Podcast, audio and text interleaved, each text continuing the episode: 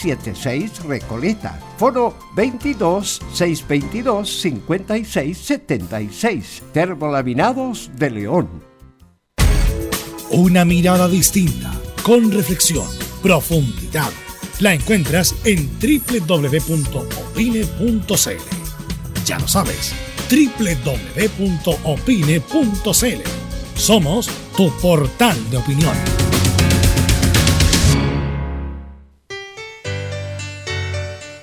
Dolores articulares, dolores musculares, cuídese. ¿Sabía que de no tratar a tiempo ese simple dolor, usted será un adulto mayor con serias dificultades en su vida diaria? Para ello, tenemos la solución.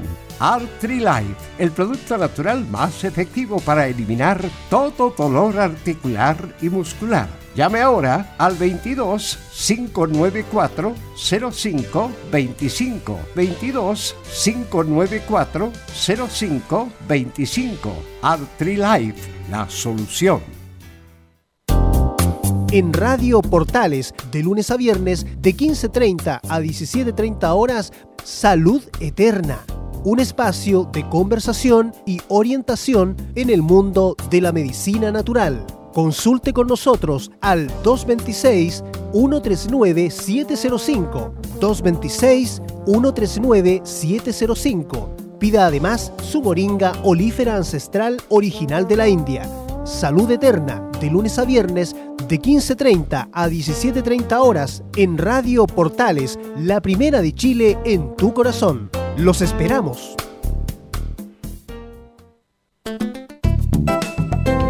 Comercial IAC Compañía Limitada. La mejor calidad mundial en laminados decorativos. Comercial IAC Compañía Limitada es Vertec en Chile. San Ignacio 1010, Santa Rosa 1779, Avenida Mata 446 y Portugal 501. Comercial IAC Compañía Limitada es Vertec en Chile.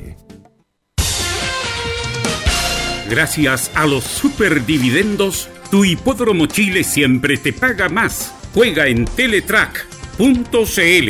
Descarga gratis la nueva aplicación de tu hipódromo Chile que siempre te paga más.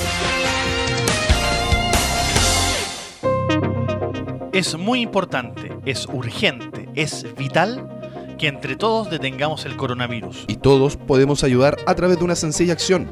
Quédate en casa por tu salud, la de los niños y la de los adultos mayores.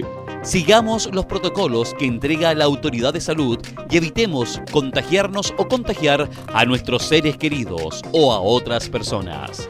Quédate en casa porque es la mejor manera de ponerle fin a este virus. Nosotros te seguiremos informando y acompañando, pero te invitamos de todo corazón que por favor lo hagas. Es muy fácil. Quédate en casa. Quédate en casa. Quédate en casa. Quédate en casa. Quédate en casa. Quédate en casa. Recuerda, al coronavirus lo derrotamos entre todos. Seamos responsables. Es un mensaje de Radio Portales, la primera de Chile. Radio Portales. 1180 en amplitud modulada. Portales.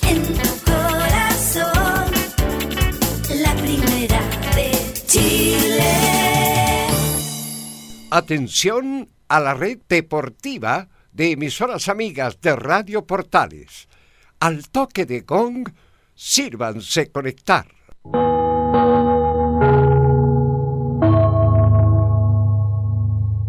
¡90 minutos con toda la información deportiva! Vivimos el deporte con la pasión de los que saben. Estadio en Portales ya está en el aire con toda la emoción del deporte. Comentarios: Carlos Alberto Bravo, Velos Bravo, René de la Rosa, Laurencio Valderrama, Camilo Vicencio, Patricio Rodríguez y Ricardo Jamasmí. Reporteros: Enzo Muñoz, Nicolás Gatica, Rodrigo Vergara, Juan Pedro Hidalgo y Rodrigo Jara. Producción Nicolás Gatica. Técnicos, Gabriel González Hidalgo y César Navarrete. Edición, Anselmo Rojas. Dirección, Carlos Alberto Bravo. Estadio en Portales es una presentación de Ahumada Comercial y Compañía Limitada.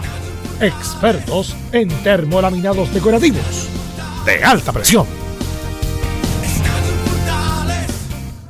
Estadio Portales en el aire, ¿cómo le va? Muy, pero muy buenas tardes, preocupadas tardes, siguen los contagios, sigue el número de muertos aumentando, preocupado Chile por lo que está ocurriendo. Bien, entramos ya en materia, entramos en desarrollo de Estadio Portales hasta las 3 de la tarde, como siempre, vamos a ir con la ronda de saludos para... Ahí, está por ahí Nicolás Gatica, ¿cómo le va? ¿Hay alguna novedad en Colo Colo? Hola, buenas tardes.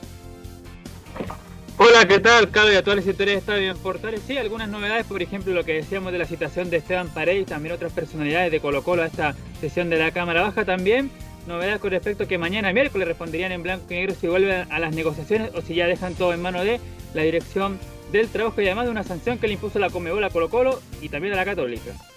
Perfecto, muchas gracias. Enzo Muñoz, ¿cómo estás? Muy buenas tardes. Buenas tardes, Carlos Alberto. Y en Universidad de Chile, tal como lo adelantábamos ayer, vamos a escuchar las palabras de el Duende Azul, Rubén eh, Lorenzetti, Gustavo Lorenzetti, precisamente, que se refiere a todo esto de la comparación del ballet con, con el equipo del 2011, entre otras cosas. Ahí vamos a escuchar al Duende Azul. Perfecto, buena nota entonces con el ex número 10 del cuadro de la UDA Chile. Don Camilo Vicencio Santelice, muy pero muy buenas tardes. ¿Algo pasa? ¿Hay alguna noticia en Católica?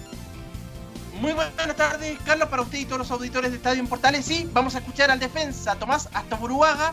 Eh, recordemos que llegó de Antofagasta este año y tuvo la oportunidad de jugar algunos partidos, así que vamos a estar escuchando las palabras de él. Muchísimas gracias. ¿Cómo estás, Velo? Muy, pero muy buenas tardes. Buenas tardes a todos los amigos que escuchan Estadio en Portales. Sí, bueno, eh, otra jornada más que parece interminable, así que esperamos entretenernos este rato. Y cómo es la cosa, llevamos dos meses prácticamente de confinamiento y LAN, una de las empresas más importantes de Chile, en dos meses, dos meses, en dos meses, pidió como, entre comillas, en manera coloquial, la quiebra en Estados Unidos para reorganizarse. O sea, una empresa grande como LAN, que en dos meses, por la actividad cero, que no hay prácticamente, no hay vuelos, muy pocos vuelos, pidió la reorganización o la quiebra para seguir funcionando. Así que es como, son las noticias como abruman, en el sentido de que todos los días son peores noticias. Así que bueno, en este lapsus de una hora, hora y media que estamos en programa, esperamos esperamos entretenerlo por lo menos que pasen un rato agradable. Así que inmediatamente la voz dulce, muy dulce de Nicolás Gatica, vamos con los titulares. Muchas gracias. Vamos entonces con los temas de esta jornada de día martes acá en Estadio en Portales. Bueno, a nivel internacional decir que en Alemania se está disputando el clásico por el primer lugar de la Bundesliga. En Dortmund el dueño de casa cae 1-0 ante el líder Bayern Múnich. A las 14.30 juega el Bayern de Charles Arangui que ha tenido un buen arranque en esta segunda parte del año. En Italia, algunos ex jugadores del Inter de Milán piden que Alexis Sánchez juegue por lo menos una temporada más. En Sudamérica, la Comebol a través de su presidente Alejandro Domínguez volvió a asegurar que las copas internacionales se van a jugar. En Chile aún se siguen viendo opciones para volver a los entrenamientos cuanto antes y por supuesto volver a jugar. Habíamos adelantado algo de Colo Colo por incidentes en la Copa Libertadores ante Paranaense y América de Cali respectivamente fueron sancionados tanto él como la Católica, aunque de manera económica. En el tenis, Yogur de Mora, famoso personaje del tenis chileno, está delicado de salud desde el día sábado. Su condición, aunque es reservada, ya estaría por lo menos fuera de riesgo vital. Y cerramos como todos los días, claro, junto a Fabián Rojas y la hípica. antes de que Fabián nos, avise si que estamos en contacto o no, lo que comentó bien, muy bien eh, Nicolás Gatica, lo del Morelia, que increíbles son. Si estamos listos, ahora sí, vamos con contacto. ¿Qué tal, Fabián? ¿Cómo te va? Muy buenas tardes, eh, Carlos, Velus y todos los eh, chicos del panel. Hoy tenemos un invitado de lujo, claro, porque Eduardo Fournier llegó al fútbol tras participar en un campeonato nacional amateur eh, por ahí por eh, 1974 en Chillán, defendiendo los colores de Talca. Llegó en, en 1975 a Deporte de Aviación, donde compartió incluso el arco con Roberto Roja. Tricampeón con Cobreloa. También tuvo pasos por Fernández Vial, Universidad de Chile, en el recordado equipo de segunda división, en donde aspiraron a llegar a la primera división. Los dejo con ustedes, Eduardo Fournier. Muchísimas gracias, Vaya. ¿Qué tal, Eduardo? ¿Cómo te va? Un saludo a la distancia. Buenas tardes. Buenas tardes, Carlito. Gusto saludarte. Un placer escucharte. Aquí estamos, como todos, cuidándolo. ¿ah? Me imagino que usted también, ahí usted es joven todavía, así que muy bien. Y gracias por llamar, Carlos Alberto. No, no, encantado de conocer, de conversar contigo. Tú eres un personaje del fútbol. Eres muy entretenido. Vamos a conversar estos 25 minutos. Ya me contaste que estás en cuarentena, en fin, viviendo en este instante en Talca, ¿no? Sí, indudablemente estamos en casa, estamos bien, no tenido ningún problema, esperar seguir así, teniendo buena salud, con todo el cuidado por la situación de que está el país, todo el mundo, y, y es muy delicado, te digo, delicado, inquieto, sabe lo que va a pasar. eh. Entonces es un momento difícil que está pasando el país, muy difícil. Eduardo, te saluda Velus Bravo. ¿Cómo la vas llevando para no aburrirte en tu casa? ¿Cómo lo estás haciendo para, hacer alguna actividad eh, para que te pueda sacar de, de esta realidad que abruma?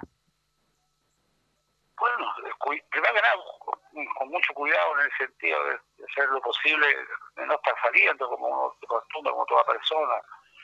Claro, estamos saliendo a hacer las compras porque no nos podemos quedar acá y, y salir acá el dueño de casa. Hacer sus diligencias, hacer sus cosas ahí, pero todo es corto, rápido y inquieto, no sabes cómo vuelves de repente. Es una situación muy, pero muy complicada, te digo, lo, lo- que estamos pasando. Así que y después, bueno, vemos televisión, vimos fútbol, vimos de todo, vemos. Pero indudablemente hay un aburrimiento, inquieto estás por todas las cosas, entonces, ver televisión, ya de poco televisión, el- las noticias, los problemas que hay, entonces eso a uno le hace mal eso. ¿sí? Así es. situación que va a costar mucho salir. Eduardo, bueno, nuestro productor te hacía una pequeña presentación y qué mejor que tú la cuentes, pues, Eduardo, en el sentido cómo llegaste al fútbol, fuiste a este campeonato amateur en el año 74, defendiendo a Talca, tu tierra natal, en Chillán, y cómo, cómo fue el inicio, Eduardo. Pero yo jugaba en las canas, fútbol amateur en Talca en esos años, de muy niño y una selección que se hace en Talca, los juveniles, sus 18, tenía alrededor de 17 años, jugaba por Talca. Y nos tocó eliminarlo con San Javier, me acuerdo, un pueblito que está al lado de Talca y lo eliminaron a nosotros. Y ahí San Javier me pide refuerzo. Y ganamos todo acá en la séptima región y clasificamos para ese nacional en Chillán, en el 74. Y ahí hicimos una muy buena campaña con jugadores de tal que habían pedido refuerzo de otros lados, de San Javier. Y se montó un muy buen grupo de este pueblo que es San Javier y tuve la suerte de hacer las cosas bastante bien en Chillán. Y ahí hay unos clubes que me, me hablaron ahí. Tuvo aviación, la gente está, don Pedro que no está con nosotros, Pedro Morales, él me refiero, y otra gente más. Y ahí tomé una decisión de, de irme a jugar a, a la Fuerza Aérea del año 75 de aviación, en un momento que era sumamente complicado, veníamos saliendo recién del 73 de Así es. aviación, y ahí estuve cinco años, estuve ahí viviendo dentro de un recinto militar. Súper complicado, muy complicado, pero a la larga, sacando conclusiones, uno me, en esa parte de los cinco años me, me hizo muy bien estar adentro.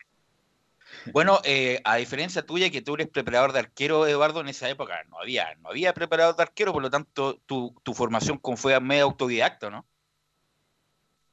Yo la gente me insistía ahí para nada, trabajábamos los que hacían el todo físico, el técnico, uno mismo, solamente pelotazo nomás, y los otros, todos los fundamentos, todas esas cosas que ahora hay especialistas en eso, sabemos, estudio yo también, entonces era medio complicado, aporreos que, que pateaban de lejos, fuera del área, y uno que otro trabajo, pero muy rústico era, no, no, no es como ahora.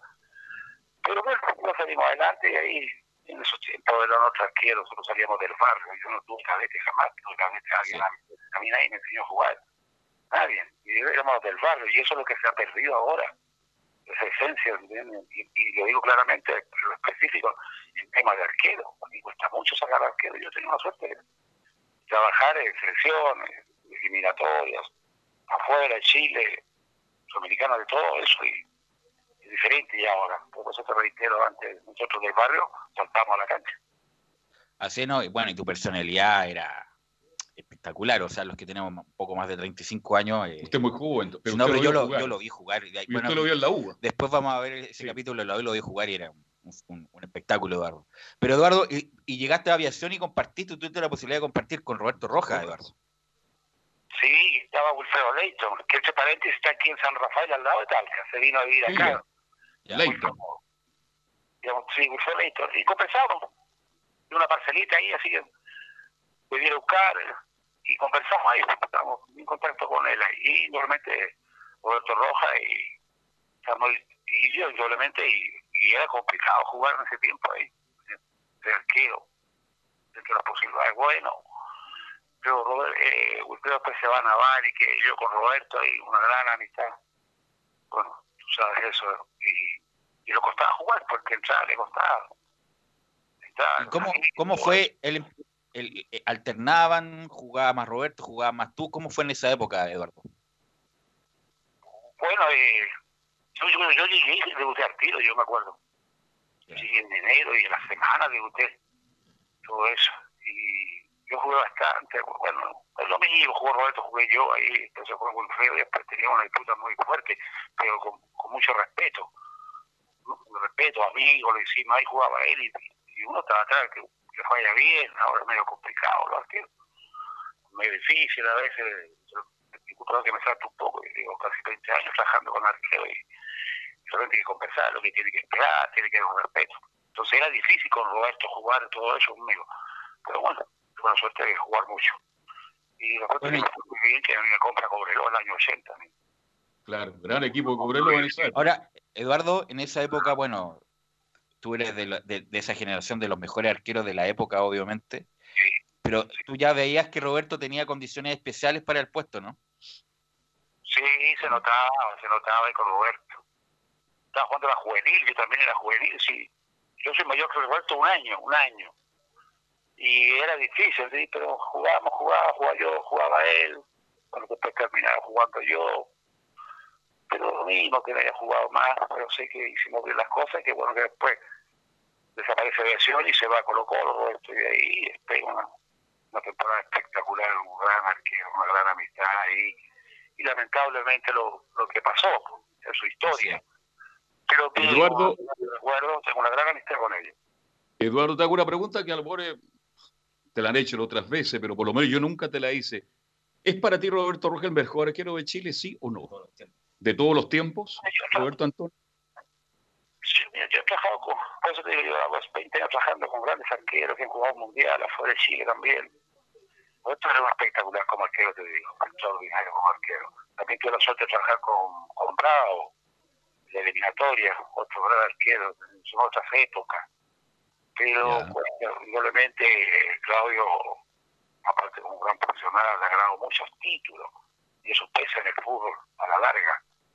Otro campeonato seleccionado, está jugando mundiales. Roberto no alcanzó a ir a, ¿cómo se llama?, un mundial, pero eso no le quita todo el derecho a las condiciones. Y también está entre los grandes arqueros del, fútbol chileno y de Sudamérica.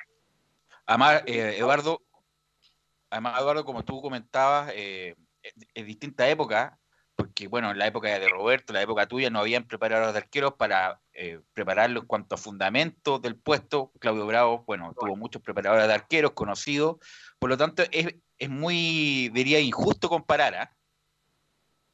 Pero no, indudable, pues, indudablemente. Nosotros no, no, no teníamos, como decía hace poco rato, eh, un preparador de arquero que era fundamental, pero no, ni aparecía para nada el preparador de arquero. ¿sí? Era correr, hacer el mismo trabajo que hace el equipo. Entonces todo muy rústico eso. Pero así, así, en esos tiempos de la época mía, había todos unos arquerazos, te digo, pero grandes arqueros, te digo. Mucho, que mucha diferencia de, de antaño a lo de ahora. sin tener preparador de arquero. Entonces, si teníamos preparador de arquero, a lo mejor todo ese lote de grandes arqueros todavía estaríamos jugando. Por es una tontera. Entonces, no es lo mismo un jugador de arquero que te está trabajando específicamente con esta y toda la semana. Todo fundamento y montones de cosas que uno le entrega a los 20 años casi que jugó un arquero, que eso es muy importante. Y para mí siempre es importante. El jugador arquero, para mí tiene que ser haber jugado, tener la vivencia para trabajar con los arqueros. Así que todo eso era, más difícil. Ahora ya tuvo una ayuda muy importante el jugador arquero que tienen los equipos. Cuanto arquero me refiero.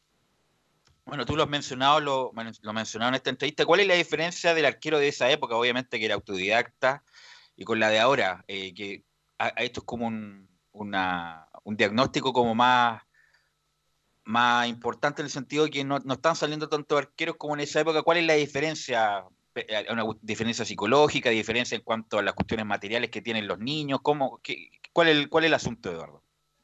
Bueno, mira, la pregunta que me hacen me hacen siempre muchos colegas tuyos, porque no hay, no hay, no hay arquero. Te vuelvo a decir, yo, yo muchos años cuesta mucho sacar arquero, mucho no. Se quitó esa esencia, ese, ese, gustito, por decirte, de jugar al arco. Aún me remonto de muchos años para atrás, uno jugaba en la calle, ponía un par de piedras, un chaleco ahí y jugaba hasta tarde. Montón de cosas del barrio, jugar en la cancha ahora ya no, existe. Entonces cuesta mucho que aparezcan arqueros, te lo digo por, por derecho propio, te lo digo. Cuesta mucho sacarlo. Con con guantes sacamos harto arquero ahí, junto con la gente carete. Los que estamos medio bien, yo, con mucho respeto lo digo, sin ser soberbio. Cuesta mucho ahora que te aparezcan arqueros, te digo, antes salían más. Hay un montón de cosas, situaciones. Ahora el niño está más metido en otras cosas, está el teléfono, que está el internet, poco interés, no hay canchas para jugar. Hay muy pocas canchas en la No hay ciudad. lugares. No hay, no hay lugar donde se vaya a jugar el niño, todo eso. Y también hay gente que, bueno, no está a veces capacitado entregar todos estos fundamentos todo el arquero. Por eso te reitero, el, trabajo es los, para los arqueros, con todo respeto, porque eso es lo que están dirigiendo y no a ser jugadores arqueros. Está bien, lo respeto. Pero cuesta mucho sacar arquero porque no hay, no, cómo se ha quitado eso. Y en los tiempos míos había una cantidad enorme de arqueros. Y también los de los otros, cuando llegaron los arqueros argentinos venían con condiciones, grandes condiciones. Ahora es muy fácil jugar. Muy fácil jugar al arco. Que viene uno de, de otro país. No, no, no. Entonces es muy fácil llegar a jugar. Eduardo- aquí con todo el respeto que merece. de, lo, de toda la, bueno, la cantidad de años que has trabajado como preparador de arqueros, ¿cuál es tu mejor, eh, entre comillas, eh, el, el mejor arquero que has formado, el que el, que el más éxito ha tenido, eh, Eduardo? Mira, yo estuve trabajando en Wander, tuve, tuve nueve años, como nueve años, muy bien, gente muy querida, tengo gran respeto a Santiago Wander ahí. Hubo momentos, casi los nueve años, que jugamos solamente con arquero de casa, cada el resto. Teníamos los tres Sí, arqueros sí. como chilenos. Tres prácticamente siempre. Tuvo Eduardo Lobo, tuvo por, una, por algo que vendieron a, a Carlito Muñoz, a Colo Colo, un par de meses y, y nada, y siempre de, de casa. Diana. De casa. Diana, Claudio Castelló, Rafael, Figueroa, todo eso, todos de casa, todos, todos. Por año tuvimos los tres arqueros jovencitos de casa. Bueno, Eduardo, ya ¿qué- siguieron prácticamente casi nadie. Después otro lado el Cobreloa también, ya saqué arquero a Fernando Hurtado, a Contreras. Teníamos arqueros de casa. Eduardo, ¿qué le pasó? Después en Bolivia también, lo mismo. Bueno, ahí atajé con arqueros más grandes, para, estuve en, Bolivia, tuve la suerte de salir campeón y hice campeón de la Sudamericana hace un año y medio. De la selección también. Entonces, no hizo un trabajo bueno, bueno, el momento ahí hemos estudiado, uso todo eso, así que bien, me ha ido, me ha ido muy bien a mí de- como operador de arquero. Eduardo, tú hablaste de Castellón, mira, qué bueno lo, como lo apuntas. Castellón en su momento el arquero de más proyección del fútbol chileno titular en Wander, cuando Wander peleó el campeonato en esa época. ¿Qué le pasó a Castellón como que se anduvo quedando en el camino, Eduardo? Yo me fui porque quedó solo. ya. ¿Para qué transmite una cosa con otra? Respeto que merece. Yo me vengo y pero ya quedo arquero después de la poste baja. Baja. Yo me, yo me vengo porque llegó un técnico y no quiso él. eso se respeta y ningún problema, y ningún problema. Los dirigentes muy felices conmigo, las puertas abiertas, a donde he ido, entro por la puerta y muestro la puerta. ¿Viste? Le tomó la decisión el técnico y, y ningún problema, me lo dijeron los dirigentes y me vine. Luego, ¿sabes lo que pasó? Bajaron y lo digo en buena, en buena. Tú, Alberto, tú me conoces. Muchos Sí, años. sí. Y, y ahí bajó mucho eh, Castellón. Y yo me voy a Cobreloa. Mira lo que te voy a contar. Yo me voy a Cobreloa, me mandan a buscarme. Después de Wander mandan a buscar porque antes yo venía de México, antes de llegar a, Wander. Y va a Castellón a jugar. Y yo hablé con él. Dice que tiene las puertas abiertas conmigo. Le dije, si quieres venir. Porque sabía que terminaba el contrato. Y estaba por terminar el campeonato ya estaba en segundo, 4-1 creo que ganamos algo por ahí. Yo le dije, la puerta la tenía abierta conmigo, incluso pasando los dirigentes, y le, le presenté a Castellón, ah, mucho gusto, por eso le dije, ah, el pupilo suyo, claro que es pupilo mío. Y yo lo, yo lo quería llevar para allá. Pero bueno, apareció Guasipato y se fue para allá. Pero es un gran que conmigo anduvo espectacular. El equipo, conmigo. Sí, no, fue Condiciones jugar. tiene. Fue el mejor momento Castellón. arquero. Y lo mandé a, a los 16 años, algo para ahí lo mandé a 16, 17 años, a jugar a Colchagua. El niñito lo mandé a jugar. Le dije, ¿te atreves a ir a jugar? Sí, claro, dijo. Ándate, hijo. Anduvo, pero muy bien. Y luego volvió y, y lo hicimos debutar con Colo Colo. Después ya conmigo jugó, jugó, jugó, lo jugó. Así es. Bueno, Eduardo, perdón, Velo, hacerle una pregunta. ¿Cuánto partes tú como el preparador de arqueros?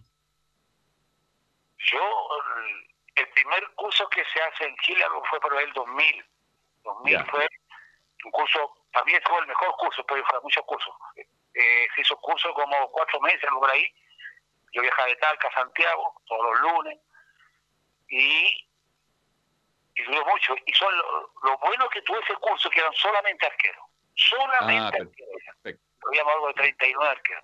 Había uno que no era arquero, que me llamó siempre la atención, no sé por qué. No sé por qué, que no jugó nunca al arco. Yo jugado, no sé por qué.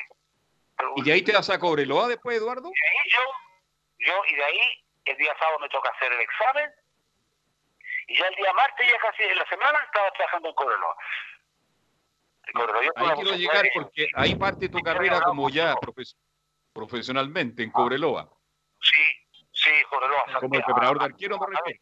Y a mí, a mí, me- habló un señor de la U a mí. Me habló. Bueno, por esas cosas de la vida me, me fui a Cadete, a Cobreloa, al tiro, al tiro. A los cuatro días, me parece que fue el primero que estaba trabajando con título. Y ahí en Cobreloa estuve tres meses y vino Nelson y lo, lo fuimos- me llevó y me llevó a Cobreloa. Y ahí trabajé ya con él en selecciones, con todo. Ahí. ¿Alcanzaste a trabajar con Miguel Hermosilla entonces? Ah, sí, estuve con Miguel, mi gran amigo, mi gran amigo. Trabajamos juntos, fue técnico mío y jugué con él también. Jugué con él como compañero, fue técnico mío. Sí, Trabajé con él como operador de arquero. para, Jugó conmigo en aviación. Gran recuerdo para don Miguel Hermosilla que lamentablemente el año pasado falleció. una, una amistad inmensa que tenía con Miguel. Eduardo, bueno, re- repasando tu carrera, yo creo que los mejores momentos fueron en Coreloa, ¿o ¿no, Eduardo? Como, Sí, mira, tuve la, tuve la, la suerte de, en general de ganar cinco campeonatos. Cinco campeonatos como jugador y como arquero. Tuve Copa Libertadores, tuve un récord. además el récord, claro. Tuve la suerte de ir a selecciones, olimpiadas, panamericanos, sudamericanos, de plata, partió cuando se iba a jugar cuadrangular con la selección adulta, todo eso. Y Colón fue bastante bien, muy bien. Después fue la U, con gran cariño. Eso, eso, te- eso quería llegar, eh, Eduardo, porque justamente la, bueno, el aniversario de, de la U, estos 93 años, hace como, bueno, y además con la época de la cuarentena, todo un revisionismo histórico, y siempre habl- hablando del ascenso, que un punto, un antes y un después de la historia de la U respecto del- del- de, de la historia de la institución, y hay un gran recuerdo tuyo como arquero, porque, bueno, aparte de la gran personalidad que tenía, era un grupo que tenía muchas carencias, muchas dificultades, y justamente con tu experiencia, todos los de la época, nosotros hablamos con Horacio Rivas la vez pasada, eh, el Pepe Díaz, qué sé yo, que fuiste muy importante porque no era un hombre formado en la U, venía de otro lado y fue muy importante para, integró muy bien. para la cadencia de, de esa campaña, Eduardo. ¿Qué, qué nos puedes contar respecto a aquello? Sí, yo tenía contrato en Cobreloa y yo, vamos, Cobreloa, todo eso, y me habló el presidente, porque el presidente Don Mario Mosquera es una gran persona, me nos trata un poco, señor Don Mario, habló con el presidente de Cobreloa y el presidente de Cobreloa me, me hizo comentario, le dije, no, es difícil, no, estamos a mostrar copa, todas las cosas, le dije yo, porque eran amigos, le pidieron, me pidieron a mí. Y bueno, la, la pensé en un par de días, hablé con el presidente y ya dije, me voy, me voy. Y me fui a la U, todo eso. Y, y bien, me fue muy bien, subimos, nos costó mucho, sí, mucho, mucho nos costó subir. Me acuerdo que era el tipo de más avanzada edad, era, por decir, el más viejo. Una trayectoria grande, cobertadores, todas esas selecciones. Y nos costó al principio por ahí, tuve que golpear por la mesa por ahí que no íbamos a ganar el campeonato con la camiseta. Pero el más veterano, por decir, y hicimos un grupo espectacular. Llegó al negro, con Vasconcelo ahí, yo y un par de jugadores muy puntuales. Hicimos una, una, una gran campaña y pues, terminamos siendo campeón y por ahí me parece que los últimos siete partidos no lo hicieron ni un gol. Pero un grupo bueno y se subió con un montón de dificultades, sí, te digo. Después seguimos ahí, que estaba Tambalé, que la hubo con muchos problemas, que después digo los todos rojos, todo eso. Y me fui, pero tengo un recuerdo inmenso con la gente de la U que se portó pero muy, muy bien, sus dirigentes también, y tengo un gran recuerdo de. De repente converso con ellos cuando encontramos la cancha, con esos dirigentes antiguos, que algunos hay por ahí todavía. Y agradecimiento a las instituciones y saludarlos por un año más que cumplen, que cumplan muchos años más y que tengan un excelente campeonato y que pongan otra estrella más a la U. No, y el hincha Eduardo, el hincha que, que tiene 35, 40 años, te recuerda, o más incluso, te Sí. recuerda con mucho cariño porque era un momento muy difícil y como se dice, pusiste el hombro ahí para esa vibrante Fuimos campaña. testigos, velo cuando entrenaba, Sí, que y- se queda hasta las 3 No, de la y lo que mejor decía la gente, los compañeros, que en la mejor vista del arquero del fútbol chileno, Eduardo Fournier. A veces no dej- dejaba escapar algún balón, sabía que pegaba en el palo y pegaba afuera, Eduardo. Sí, hay un montón de anécdotas, sí, sí, también el fútbol y el espectáculo, también como estar sentado y ahí, serio, ahí. Repente había que hacer sus cositas ahí. Todo bien, todo bien. A mí me fue muy bien en el fútbol, gracias a Dios. No se gana tanta plata, pero conocí gente, tuve la suerte de estar en el fútbol, conocí muchos países, defender a mi país, todas esas cosas que son muy importantes para mí, esas cosas materiales pasan a un segundo lugar, que son importantes, te digo, la, vida. Yo tengo un recuerdo inmenso, inmenso, inmenso, grande de la U. Y cerró en Audax, sí, sí, también lo vimos jugar en Audax italiano a Eduardo Fournier. Ahora, Eduardo, volviendo a la, actualidad, eh, con, bueno, con toda la preparación que hay, lo, cómo se cuida los jugadores ahora, la alimentación, la preparación física, ¿hasta qué edad un arquero puede jugar? Pasado tranquilamente, pasado los 40, ¿no? Es relativo, y es relativo, depende que el, cuidado que has tenido en tu vida, en tu trabajo, que has hecho, cómo lo has llevado, tu carrera, todas las condiciones, cuidarse, todo eso, y seguir trabajando. No hay un misterio, pero cuidado que es muy importante. Lo que has hecho en tu juventud, porque a medida de repente si no te vas cuidando, se te va cortando la carrera, y tener las condiciones. Trabajar para el fútbol, trabajar, no uno para vivir el fútbol, no, trabajar para el fútbol, cuidarse, montones de cosas.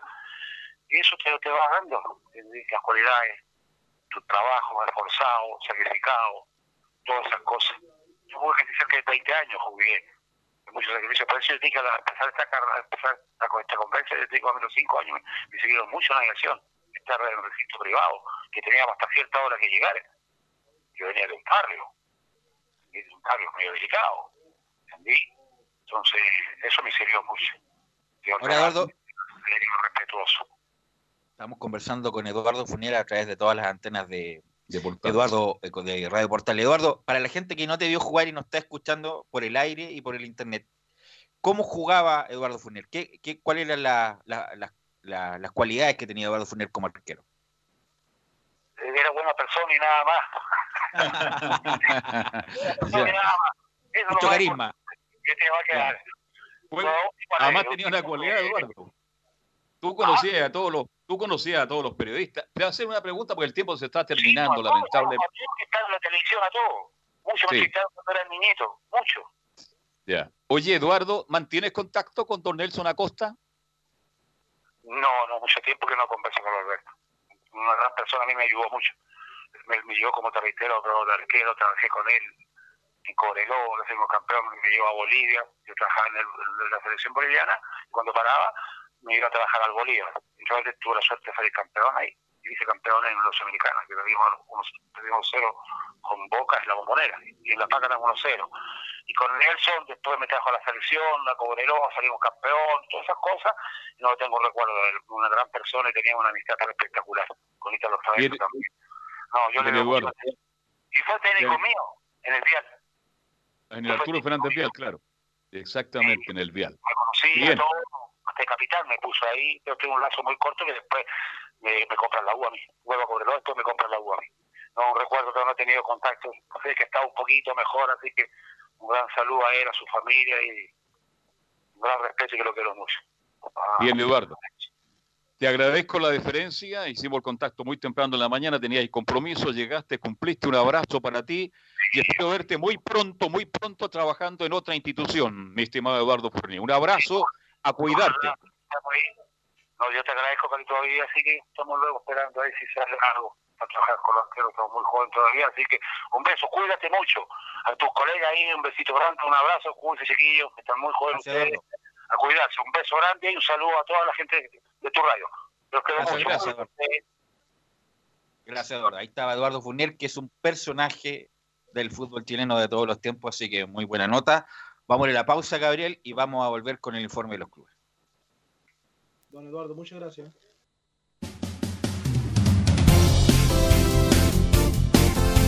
Radio Portales le indica la hora. 14 horas, 4 minutos. Comercial IAC Compañía Limitada. La mejor calidad mundial en laminados decorativos. Comercial IAC Compañía Limitada es Vertec en Chile. San Ignacio 1010, Santa Rosa 1779, Avenida Mata 446 y Portugal 501. Comercial IAC Compañía Limitada es Vertec en Chile. Una mirada distinta, con reflexión, profundidad. La encuentras en www.opine.cl. Ya lo sabes, www.opine.cl. Somos tu portal de opinión. ¿Quieres tener lo mejor y sin pagar de más?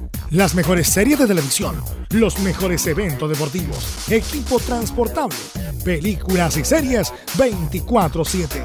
Transforma tu TV a Smart TV. Llama al 973-718989. Twitter arroba Visita www.radiosport.cl, el sitio web de la Deportiva de Chile. Programas, noticias, entrevistas y reportajes, podcast, radio online y mucho más. Todo lo que pasa en todos los deportes lo encuentras en www.radiosport.cl. La Deportiva de Chile en Internet. Termolaminados de León, tecnología alemana de última generación. Casa Matriz, Avenida La Serena, 776 Recoleta. Foro 22 622 56 76. Termolaminados de León. Disfruta las carreras de tu hipódromo Chile estés donde estés, jugando y ganando desde teletrack.cl. Primero, ingresa a teletrack.cl y crea tu cuenta con tus datos. Debes ser mayor de 18 años. Segundo, abona dinero desde tu tarjeta de crédito o cuenta bancaria a través del sistema WebPay. Tercero, juega de forma rápida, simple, segura y sin costos de mantención. Solo debes indicar el hipódromo, luego la carrera, el monto a jugar, la apuesta y el caballo. Finalmente, debes confirmar tu apuesta. Cuarto, si quieres retirar dinero, debes ingresar a retiros. Luego debes ingresar tu RUT y el monto que deseas retirar. Finalmente, confirmar tus datos bancarios para que posteriormente se genere una transferencia directamente a tu cuenta. Ahora ya estás listo para jugar las carreras de tu hipódromo Chile desde teletrack.cl. Y recuerda que gracias a los superdividendos, tu hipódromo Chile siempre te paga más.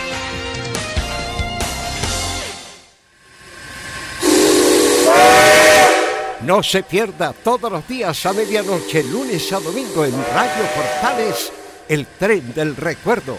Conduce Salvador Fernández. Solo canciones inolvidables de su época. Contáctese con Salvador Fernández al foro 22 319 7959. Le esperamos esta medianoche con El tren del recuerdo en Estación Portal.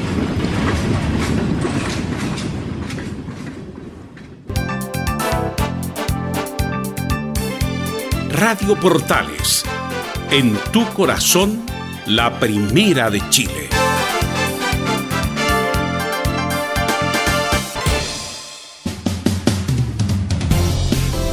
14 horas con 8 minutos ya estamos de vuelta para que Nicolás Gatica nos informe de la actualidad de Colo Colo. Sabemos que sigue en trámite más bien la, lo de Colo Colo con la FC. ¿Y qué novedades nos tiene? O si es que hay alguna novedad, Nicolás Gatica.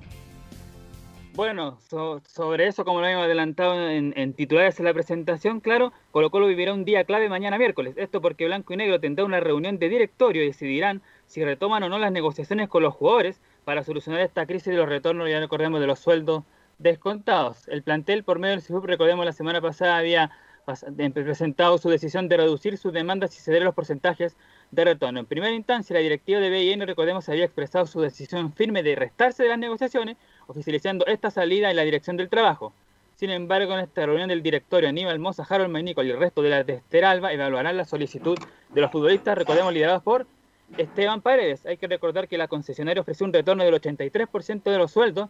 Durante la intransigencia del plantel dieron marcha atrás y solo devolverán la mitad. El miércoles se definirá si las negociaciones parten desde cero o se retoma la mejor oferta, ya que los jugadores esperan obtener por lo mínimo un 88%. Lo último de esto, si Blanco y Negro rechaza volver al diálogo con los jugadores, la dirección del trabajo deberá proceder con su fiscalización al club para ver si está en regla la solicitud para acogerse a la ley de protección del empleo. Bueno, eso ya lo, sabíamos, Nicolás, que ya empieza la fiscalización, si los hechos se encuadra para que eh, se acojan a los beneficios de la ley del empleo. Pero parece que ya se terminó la negociación, Colo Colo no va a continuar, lo, además lo anunció su presidente con Harold Mike Nichols, por lo tanto vamos a ver qué resuelve la dirección del trabajo y como lo mencionamos también, y si hay que encontrar esa, esa resolución, pueden ir hasta los tribunales laborales y con, la actividad que hay en los tribunales, que es muy poca, que se va a ir a tochar obviamente después que, que entre comillas se vuelve a la normalidad, no hay, no hay fecha a menos que se pongan de acuerdo en forma fulminante, Nicolás Gatica. No, claro, esto da para largo justamente como hemos conversado en varias ocasiones, pero claro, la información que tenemos es que mañana Blanco y Negro va a decidir si retoma las negociaciones, pero lo más probable por todo lo que se ha mencionado es que no, pero eso es una teleserie que va a seguir teniendo capítulos. Ayer eh, dio unas declaraciones Harold May Nichols a su fundación que se llama Ganamos Todos, hizo una conferencia a través de Zoom y habló de varios temas, por ejemplo su llegada a la concesionera de Blanco y Negro, también la crítica que le hace la gente a la sociedad anónima deportiva y también la deuda histórica que tiene Colo Colo que crece a, a, a 11 mil millones. Esa es la deuda histórica que tiene que pagar la gente de Colo Colo, la deuda histórica del club. Recordemos que la semana, hace un par de semanas la concesionaria había cancelado 540 millones de pesos la Tesorería General de la República, que esto corresponde al 3% de los ingresos ordinarios debido a que las pérdidas han sido mayores, por lo tanto no se ha logrado pagar ni siquiera el 8% de las utilidades. De hecho, desde que asumió los destinos de la institución blanco y negro hasta hoy, la cifra ha ido en aumento debido a que en 2005 era de poco más de 8 mil millones y eso ha llegado ya a los 11 mil millones. Y justamente en estas declaraciones que da Harold Nichols, vamos a escuchar lo, lo que habla el vicepresidente de Colo Colo sobre que dice blanco y negro no ha dejado de pagar. Si no se paga, lo único que pierden son los que son los accionistas. Después tendrá que pagarla el club social o quien corresponda o negociarla. Yo no sé cómo será la historia, en, creo que quedan 17 años, pero de que se puede pagar, se puede pagar. No, no vence mañana eso. Y se está sirviendo de acuerdo a lo que a lo que se hizo el acuerdo. Ahora, ¿qué pasa? Los intereses aumentan mucho más de cómo se está sirviendo. Blanco y Negro no ha dejado de pagar lo que corresponde. Si hay utilidades, eh, se corresponde un porcentaje. Si no hay utilidades, corresponde otro porcentaje de dos ítems distintos. Y se paga. Ahora, de que la deuda era gigantesca, era gigantesca y no era llegar y hacer un cheque y pagarla. Pero eso ha permitido que el club subsista, porque de lo contrario, tesorería lo que debe haber hecho era simplemente terminar el giro. Hay que ser un poquito más justo al evaluar. Aquí se evalúa, no salimos campeones, la sociedad anónima no sirve para nada. Si ustedes me dicen que en ninguna, ninguna casa de Chile hay deuda, eh, podemos hablar, pues, pero yo dudo que haya alguna casa que no tenga alguna deuda. Yo no he visto jugadores eh, saliendo con champú en la cabeza como vi a jugadores de Colo Colo salir de porque les cortaron el agua por no pagarla. Tiene toda la razón. En la explicación fue muy, buena la de Harold Nichols. Colo Colo paga todos los años. Lo que pasa es que paga un porcentaje de las utilidades o un porcentaje de ingreso, que son dos ítems. Es justamente lo que tuvo que firmar la sociedad anónima para acogerse a la ley de sociedad anónima eh, que fue implementada en la época del gobierno de Ricardo Lagos, porque los clubes cayeron en quiebra justamente por esas deudas gigantescas con la tesorería, después de un decreto que se le dio otra interpretación respecto de las imposiciones no pagadas y se armó una gigantesca suma de dinero que hasta el día de hoy el doctor Orozco reclama. Eh, pero el asunto es que Colo Colo tenía otra actualidad, me acuerdo de la época de Roberto Hernández, cuando fue el último técnico antes de la quiebra, Ima- imagínense la prensa de la época, Colo Colo no había agua, cuando estaba Rosenthal en el equipo, no sé si se acuerdan, eh, que em- obviamente está acostumbrado a otra realidad, llegaba, qué sé yo, que no había agua, eh, que se estaba bañando y el agua se cortó, que no había luz, qué sé yo, y muchas cosas por ahí. Y Colo Colo por esa y muchas más deudas, Colo Colo quebró. Independiente de que uno tenga mucho patrimonio, LAN también tiene mucho, mucho patrimonio, tiene muchos aviones que lo está, algunos son propios y algunos lo están pagando a crédito, pero independiente de que uno pueda tener mucho patrimonio, si no tiene flujo de caja no puede cumplir con sus obligaciones, por lo tanto lo que tiene que hacer es justamente quebrar, como lo está haciendo LAN, entre comillas, re- reorganizándose, y Colo Colo, como lo hizo en su momento, para pagar sus deudas y seguir con el giro. Si no Colo Colo o la U también no existirían actualmente y no, no seguirían con el giro del fútbol propiamente tal. Nicolás Cateca, hay dos noticias. Este, el poco protagonismo de Espina. Bueno, que es un funcionario él. Claro, no, pero lo pongo Está ahí bien la que lo mesa, tenga protagonismo. Porque, y se habla también que a lo mejor, ¿qué le parece que Harold Malico vuelva a la NFP? No, ¿a dónde sacó eso? Por favor, revise las redes sociales. No, pero, una cosa en las redes sociales, Harold Ménico es imposible, que menos que está que... No, imposible. Incluso algunos dicen por ahí que Colo Colo no lo vería mal porque sería un aporte extraordinario para que Harold Manico asuma Bueno, de el nuevo. otro va, el otro va a saltar inmediatamente el otro grupo, sí. Te- sacaron a Moreno, sacaron a Moreno y van a querer de vuelta a Harold Ménico. Entre ellos Colo Colo y la U. Imposible. Quedaría. Se sabe que ahí si- mandan los grandes. hubo un, no, golpe de Estado prácticamente. Es para justamente encaminar a, cierta- a- a ciertos candidatos de consenso, pero Javier Melnicos no es un candidato de consenso. Y usted sabe que a Harold le gusta la idea de volver a dirigir el fútbol. Además, chileno. menos si lleva menos de un año en Colo Colo, pongámonos serio. Eh, el fútbol se maneja, usted Además, sabe. acaba de perder, él perdió una elección, él la perdió. Sí. Pero la perdió con... Pero ahora lo mismo... La, ¿Con quién la no perdió? votaron a favor de él, están pidiendo que vuelva. ¿Mm? Es un tema que está ahí. está No, ahí. pero sería... Con Huawei. Con Huawei la perdió. Moreno y con Huawei. Sí. La perdió la- y, y hace dos años fue esto. Entonces, ¿cómo? se- sería, un, sin- sería un sinsentido. Bueno, dejémoslo ahí como tema porque está aprendiendo mucho mi estimado Camilo Vicencio. aprendiendo. Nicolás. Bueno, otra cosa que dio también que habló Harold McNichol, que no lo tenemos en audio, sí, pero tenemos la crítica que hace sobre los que hablan de la sociedad anónima, dijo lo siguiente Harold. Todos aquellos que dicen que las sociedades anónimas deportivas no sirven no tienen memoria. Cuando en los periódicos venía la noticia, tal equipo no se presenta a jugar porque sus jugadores no están pagados, eso era de todos los días. El ministro del Trabajo convenció al presidente de la República en ese tiempo de que tenía que haber una ley de sociedad anónima donde los clubes ya no fueran más dueños y que ha pasado desde entonces. Es muy extraño que los jugadores no estén al día en sus sueldos. Y la otra, lo que habló sobre cómo se dio su llegada a Colo Colo, dice lo siguiente, me invitaron a trabajar, me llamó Aníbal Mosa y me dijo si podíamos conversar. Pensé que esto tenía un trasfondo quizás mediático, pero me junté a tomar un café, pensaba que esto saldría en la prensa. Pasó el tiempo y nunca se filtró. Eso me motivó a trabajar con gente que más allá de aparecer en los medios, como Aníbal Mosa, lo que busca es tener una repercusión real en las cosas que quiere hacer. Fue responder a alguien que me fue a buscar, fue leal y privilegió el bien común, el bien del club por sobre la aparición mediática y eso siempre lo agradezco. Ahí habla entonces Nicole de cómo se gestó su llegada a la concesionaria de blanco y negro. Después que la U le dijo que no, ya ahí estaba muy dolido Harold Bainico. Me lo comentó a mí, yo conversé con él largos minutos y me comentó esa situación. Bueno, vamos a ver qué pasa más adelante. Pero explicó bien el asunto de, de Colo Colo. Eh, Clar- clarito. Harold, en el sentido que Ahora, Velo, las sociedades anónimas, que criticadas por mucho, y es verdad lo que dice Gatica, ahora se paga, con problemas, pero se paga. En el pasado no se pagaba, pasaban 30, 60 y 90 días. Así es, se pagaba y había problemas de todo tipo con, por lo menos la, una, la, estamos hablando de una cuestión básica, una cuestión básica que es pagar los sueldos.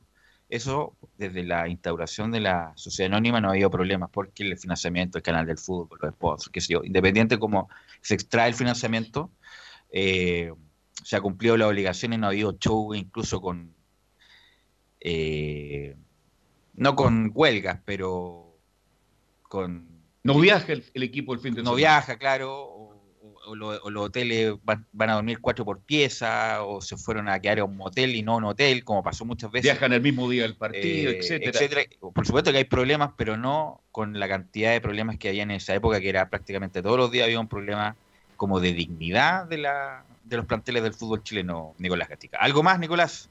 Sí, lo último para cerrar Colo Colo, lo que hablábamos del castigo son alrededor 100 mil dólares estadounidenses, alrededor de 8 millones de pesos chilenos. ¿Esto por qué se dio este castigo a Colo Colo? Fue 10.000 por romper el código Claro, 10 mil dólares, que eso, dijo 100.000. ocho- alrededor de 8 millones de pesos, claro, por romper el código disciplinario de la Confederación Sudamericana y el manual de clubes de la Copa Libertadores. Esto fue en el partido frente a Atlético Paranense. ¿Qué significa que quebró este código? Que Colo Colo castiga, o sea, la Conmebol castiga a quienes está el uso de juego pirotécnico incluso dentro de los anillos de seguridad, además de poner lienzos, trapos, frentes y banner o elementos similares que en tamaño y cantidad tapen la visual, impidan el monitoreo, obstruyan puertas o elementos publicitarios. Así que por eso fue el castigo de la Conmebol a Colo Colo. Ok, ayer salió en la tercera también, y que también lo hemos comentado acá. Gracias, Nicolás Gatica. ¿Quién salió la tercera? Nicolás Gatica. Gracias, sí, acá estamos. Ah, ya. No, lo que le quiero comentar es del castigo de la U, que increíblemente todavía no sale, y eso fue en febrero, en enero. Enero. Estamos a mayo, han salido otro tipo de castigo y lo de la U está stand-by. Ojalá que no sea un, para la gente de la U un, un, diría yo, un, algo grande que se viene o algo muy importante en cuanto a las sanciones, pero es, es raro que todavía no salga la sanción de la Comebol para la U ese famoso partido con Internacional de Porto donde quemaron parte de la galería del sector sur. Enzo Muñoz, ¿cómo está usted? Buenas tardes, Velus. Sí, y sobre ese mismo tema, hay que decir que, que la Conmebol ha dicho que no es el único tema que, que han, han tenido, por así, problemas para, para resolver. Conocíamos la- las sanciones que, que le había impuesto a, a Universidad Católica, a la propia, al propio Colo Colo, pero esto tiene que ver más con un hecho de que, por así decirlo, hay casos donde se, se llama a un juez y hay otros que se llaman tres jueces. En el caso de Colo Colo y Católica me parece, parece ser que llamaron solamente a un juez y por lo complejo, llámese de, de cierta forma, el caso de la U se llamaron a tres jueces y es por eso que entre comillas se ha demorado un poco más la resolución precisamente de, del caso de Universidad de Chile, pero tendría eh, sería solamente eso. Sí, pero independiente de eso, que también lo leí eso, que es una cuestión procedimental de un juez, tres jueces, pero este tipo de sanciones en otro momento, a- al mes hubieran estado ya sancionados ya, y co- o con multa en dinero, o con alguna restricción de partidos de local, o alguna sanción más gravosa. Pero independiente de eso, que tú tienes toda la razón, llama la atención que no haya salido la sanción todavía. Yo creo que va a ser de, de, de dinero, ¿eh? porque alcanzar No, a lo mejor, a lo mejor la U le prohibían jugar partidos de local la, la próxima participación. Puede ser. Enzo. Escuchemos, prime- eh, pasemos a escuchar derechamente las declaraciones de Gustavo Lorenzetti, que se refirió a, a la situación, obviamente, que, que está viviendo el país, pero primero vamos a escuchar lo que tiene que ver con, con la firma del contrato, de cuando llega a Universidad de Chile, él va en, en la UDECON, se pasa a Universidad de Chile, cómo se da todo este proceso, escuchemos lo de la voz de Gustavo Lorenzetti.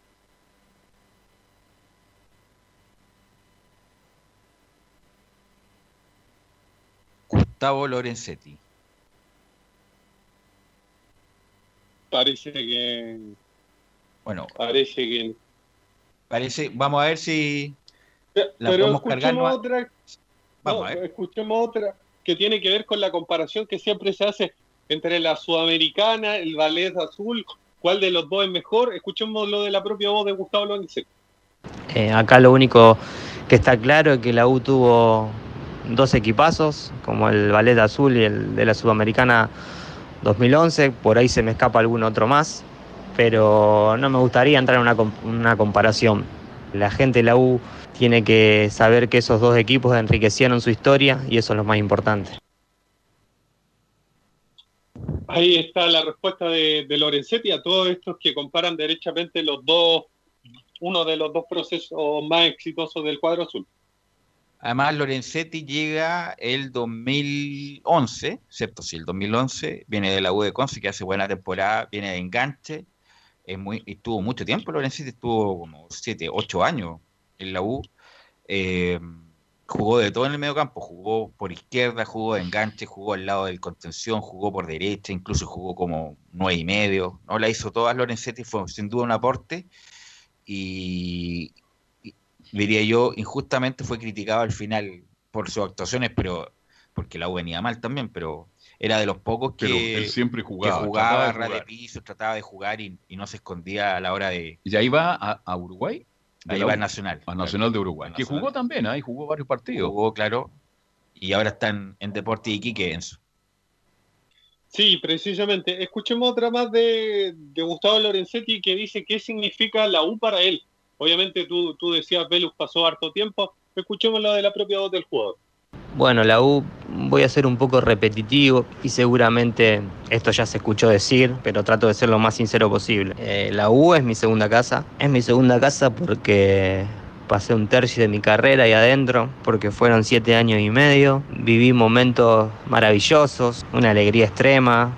También viví malos momentos y creo que en esos malos momentos son los que te enseñan mucho, te ayudan a madurar y te ayudan a valorar lo que se consiguió también, que no fue fácil. Ahí están las palabras de- del jugador a su paso. Decía, "Puta, en mi, en mi segundo hogar, más allá de que, que parezca cliché. No, pero es que tuvo momentos extraordinarios, Lorenzetti, siete años y medio, logró cosas muy importantes, Velus. Nada más recuerdo que ese- ese partido con Flamengo, donde hace un golazo el 4-0, gran actuación de Lorenzetti. Eh, eh, no, hizo, yo pensaba que había hecho menos goles de lo que pensaba, pero hizo un- pero siempre me quedaba la sensación que Lorenzetti podía rematar más y siempre, qué sé yo, quedaba a 10 metros del área y en vez de rematar él, daba como el pase, en vez de haber, del, haber si le jugado. Pero no, un buen jugador, buena técnica eh, y además buena persona, como diría eh, Eduardo Fournier, eh, Enzo. Sí, la última que vamos a escuchar del Duende Azul tiene que ver con el retiro. ¿Qué es lo que va a hacer después del retiro? ¿Va a seguir ligado en el fútbol? Eh, ¿Se va a retirar del fútbol derechamente? Escuchemos qué dice precisamente el, el ex jugador de la U que actualmente está en Iquique. Hay días que, que digo, me gustaría trabajar con jóvenes, otro día me levanto y digo, no, con jóvenes, no, con niños, en escuelitas, y otro día pienso que como me gusta ver mucho fútbol eh, y analizarlo, el tema del scouting, así que estoy un poco indeciso con eso. Otras veces me levanto y digo, no, no, no quiero seguir ligado a nada, a nada que tenga que ver con el fútbol, así que estoy medio indeciso con eso. Yo creo que la indecisión todavía pasa porque tengo ganas de seguir jugando por ahora. ¿Qué edad tiene Lorenzetti ya, Enzo? Sí, eh, tiene como 35 me parece, pero lo vamos a buscar en... sí. Sí, Sí, 35. actual- El, sí, actúa como, como te señalaba. Actualmente el jugador se encuentra en Deporte Iquique y luego de su pase por Nacional, 35 años, nació el 10 de mayo de 1985. Sí, tiene. Que hace poco bueno. Un añito y medio más. No, y además en Iquique lo vi bien yo a Lorenzetti. Lo vi bien, tiene bastante de los partidos que lo vi, sobre todo en Iquique. Así que no, le queda un, un año tranquilamente, un año y medio. Bueno, ahí verá cómo está físicamente. Gracias, Enzo. Nos encontramos mañana. Buenas tardes. Y vamos con Don Camilo, pues, a ver qué tiene novedades Camilo, que es católica, siempre trabaja en forma subterránea y yo lo más probable es que algún golpe de, eh, o a fines de este año o el próximo para su plantel, Camilo. ¿ah? Sí, pues están trabajando ahí. Ya mm, habíamos mencionado la semana anterior lo de Pedro Pablo Hernández, que estaba interesado la, Universidad Católica en, contratar al, al jugador eh, chileno que estaba en Independiente. Mencionábamos lo de la situación de, del cuadro argentino, que, no es buena la, la situación eh, económica, lo mismo que en general los clubes mm, de ese país, así que por ahí podría ir una de las de, la- de las opciones de la, de la Católica para reforzar ese mediocampo donde estaba eh, hasta antes de la pandemia estaba con solo con Ignacio Saavedra, estaba esperando la recuperación de Francisco eh, Silva, pero era una de las zonas en que le faltaba un volante eh, central. Y a propósito, uno de los que llegó este año a la, a la Universidad Católica es Tomás Hasta Bruaga, que hoy día estuvo conversando en estas charlas eh, remotas que está haciendo el equipo cruzado, y hasta Buruaga que no había jugado ningún partido del Campeonato Nacional y le tocó disputar la Copa eh, Libertadores de eh, América, el partido contra Internacional de, de Porto Alegre y después contra América de Cali. Pero escuchemos la primera de eh, hasta Buruaga, el defensor que venía de Antofagasta, quien se refiere a esto de, de volver a los entrenamientos.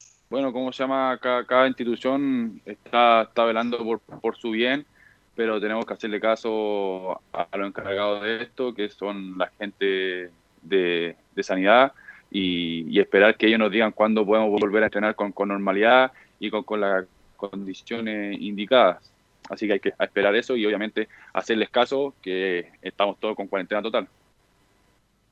Eso, la eso se le preguntaba por lo de Guachipato, que habían dicho que había circulado la opción de que, de que volvieran los entrenamientos ya esta semana, después que lo postergaron para la próxima. En realidad todavía no tenían tampoco una fecha definida los jugadores de, eh, de Guachipato, todavía no está, no está definido cuándo vuelven. Y bueno, eh, el otro eh, audio Tomás Astaburuaga eh, se refiere al trabajo que están realizando en estos días. El cuerpo técnico ha estado muy presente desde que comenzó todo esto, esta semana más aún.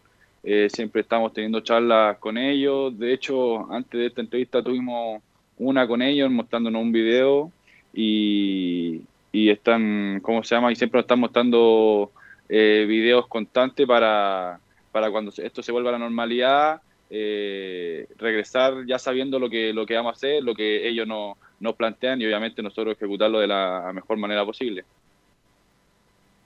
Y a propósito de la Copa Libertadores que mencionábamos, también, claro, la Católica que eh, le aplicaron una multa de 8 mil dólares por esos incidentes en el partido con América de Cali el pasado 10 de marzo en San Carlos de, de Apoquindo, aquel eh, donde hubo enfrentamientos con los hinchas de, de la América de Cali también. Así que eh, esa es la multa que se le aplica Marcelo, a la una. Marcelo, ¿Sí? una pregunta. Eh, Hernández, ¿por qué el interés de Católica? ¿Porque lo pide Holland o porque se puede ir Bonanote? No, por Holland. Holland, Holland Ah, lo son- quiere desde... Sí. Sí, pero son distintos. Uno tiene uno tiene explosión, el otro no, pero el otro de, de buen juego, buen trato del balón. Y buena nota es justamente lo contrario. ¿Y qué que- pasa con Bonanote? ¿Se va o se queda? Bonanote, yo creo, él termina contrato a fin de año, pero todavía no está definido, según Alianza de Lima, que no estaba en los planes, según la, la información del equipo peruano. Ya, Pero yo creo que va a partir, lo más probable es que debería partir a fin de año. perfecto. Y, y no lo ¿Algo de, lo de Pedro, sí, lo de Pedro Pablo Hernández Carlos, yo creo que estaba pensado más como volante central, porque ahí tiene solo a Ignacio Saavedra y o a Luciano Agüed, pero yo creo que es pa- más para esa, para esa posición. Perfecto. Ok, Camilo, ¿algo más de la UC? Eso nomás, a, a propósito, uno que se quiere, a propósito de exjugadores que han pasado por la Católica, eh, están, habló Darío Botinelli, que dice, que dice que le gustaría retirarse del equipo cruzado, pero es algo muy complicado, yo creo. Ya no, ya no está, ya, ya. La última etapa en Chile en Audax dejó Bueno, mucho. tuvo problemas graves en la rodilla. sí, No, tuvo ya no está, ya. rotura de ligamento en su momento y la primera etapa él fue muy buena en la Católica, muy buena. Goles de tiro libre, goles importantes, pero después tuvo una segunda etapa que no fue muy buena. Incluso estuvo en, en Flamengo también. Estuvo en San Lorenzo y no, la verdad no, no estuvo bien físicamente y no, no hizo buenas temporadas. Y, y el momento estelar de la Católica es muy difícil que esté, que vuelva. Así que bueno, pero los deseos siempre son deseos, Y Camilo. ¿ah? JC puede volver, imagínese. Así es, volvería cuando retorne el fútbol. Así que eso entonces con, con la Católica. Ok, Camilo, gracias. Nos encontramos mañana. Buenas tardes. Vamos a la pausa, Gabriel, y volvemos con todo el bloque del aire. Radio Portales le indica la hora. 14 horas 32 minutos. Termolaminados de León, tecnología alemana de última generación. Casa Matriz, Avenida La Serena, 776 Recoleta. Foro 22 622 56 76. Termolaminados de León. ¿Quieres tener lo mejor y sin pagar de más? Las mejores series de televisión, los mejores eventos deportivos, equipo transportable, películas y series 24/7. Transforma tu TV a Smart TV. Llama al 973-718989. Twitter arroba manchón.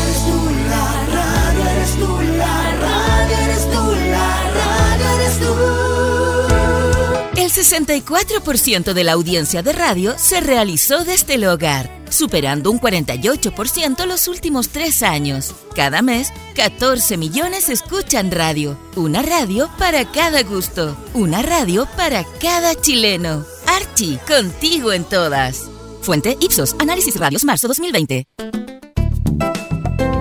Comercial IAC y Compañía Limitada. La mejor calidad mundial en laminados decorativos. Comercial IAC y Compañía Limitada es Vertec en Chile. San Ignacio 1010, Santa Rosa 1779, Avenida Mata 446 y Portugal 501. Comercial IAC y Compañía Limitada es Vertec en Chile.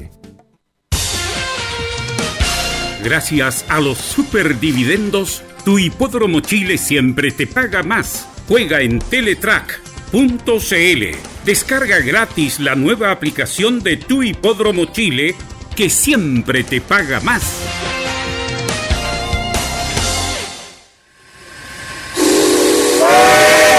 No se pierda todos los días a medianoche, lunes a domingo en Radio Portales, el tren del recuerdo Conduce Salvador Fernández.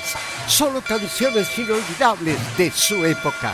Contáctese con Salvador Fernández al foro 22 319 7959. Le esperamos esta medianoche con El tren del recuerdo en Estación Portal. Radio Portales en tu corazón. La primera de Chile. Bien, ya estamos de vuelta para ir cerrando Estadio Portal y entramos a un bloque muy esperado, por cierto, con el mundo de la hípica hasta las 3 menos 5 minutos. Fabián, te saludamos de nuevo. Buenas tardes. Buenas tardes, Carlos, eh, nuevamente. Saludar a todo el público que escucha Estadio Portales, sobre todo en este bloque de la hípica que ha ido ganando más adeptos eh, cada día. Saludo para Juanito Elípico, que debe estar ahí escuchando las antenas de estadio en Portales. Teníamos un, contacto, se nos cayó, pero de inmediato está a disposición eh, a quien tenemos en contacto ya, a don Michel Martínez, eh, propietario de Finasangres de Carrera. Corrieron sus ejemplares, o más bien un ejemplar en, en Valparaíso Sporting el día domingo. Lo vamos a saludar Michel Martínez, ¿cómo le va? Un gusto saludarlo. Estamos completamente en vivo y en directo, no solamente en la región metropolitana. Lo escuchan en todo Chile, en todo el mundo por www.radioportales.cl. ¿Cómo te va, Michel? Un gusto saludarte. Hola, buenas tardes, Fabián. Eh, aquí estamos, en cuarentena en la casita.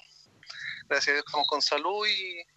Pero bien, y como tú dices, sí, corrimos el día domingo un caballito ya en Viña del Mar, llegamos cuarto, debutaba en Viña del Mar y fue buena carrera. Esperaba un poquito más de él, pero hay que tener paciencia.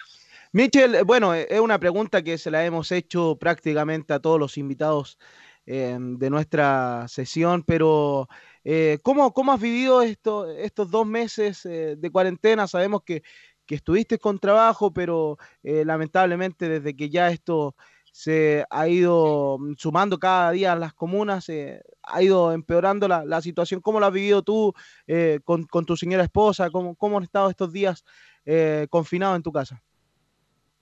La verdad que bastante aburrido. Yo soy una persona de, bien apasionada en el tema de la hípica y me gusta ir a ver mis caballos. Pucha, si tengo que ir tres, cuatro veces a la semana los voy a ver.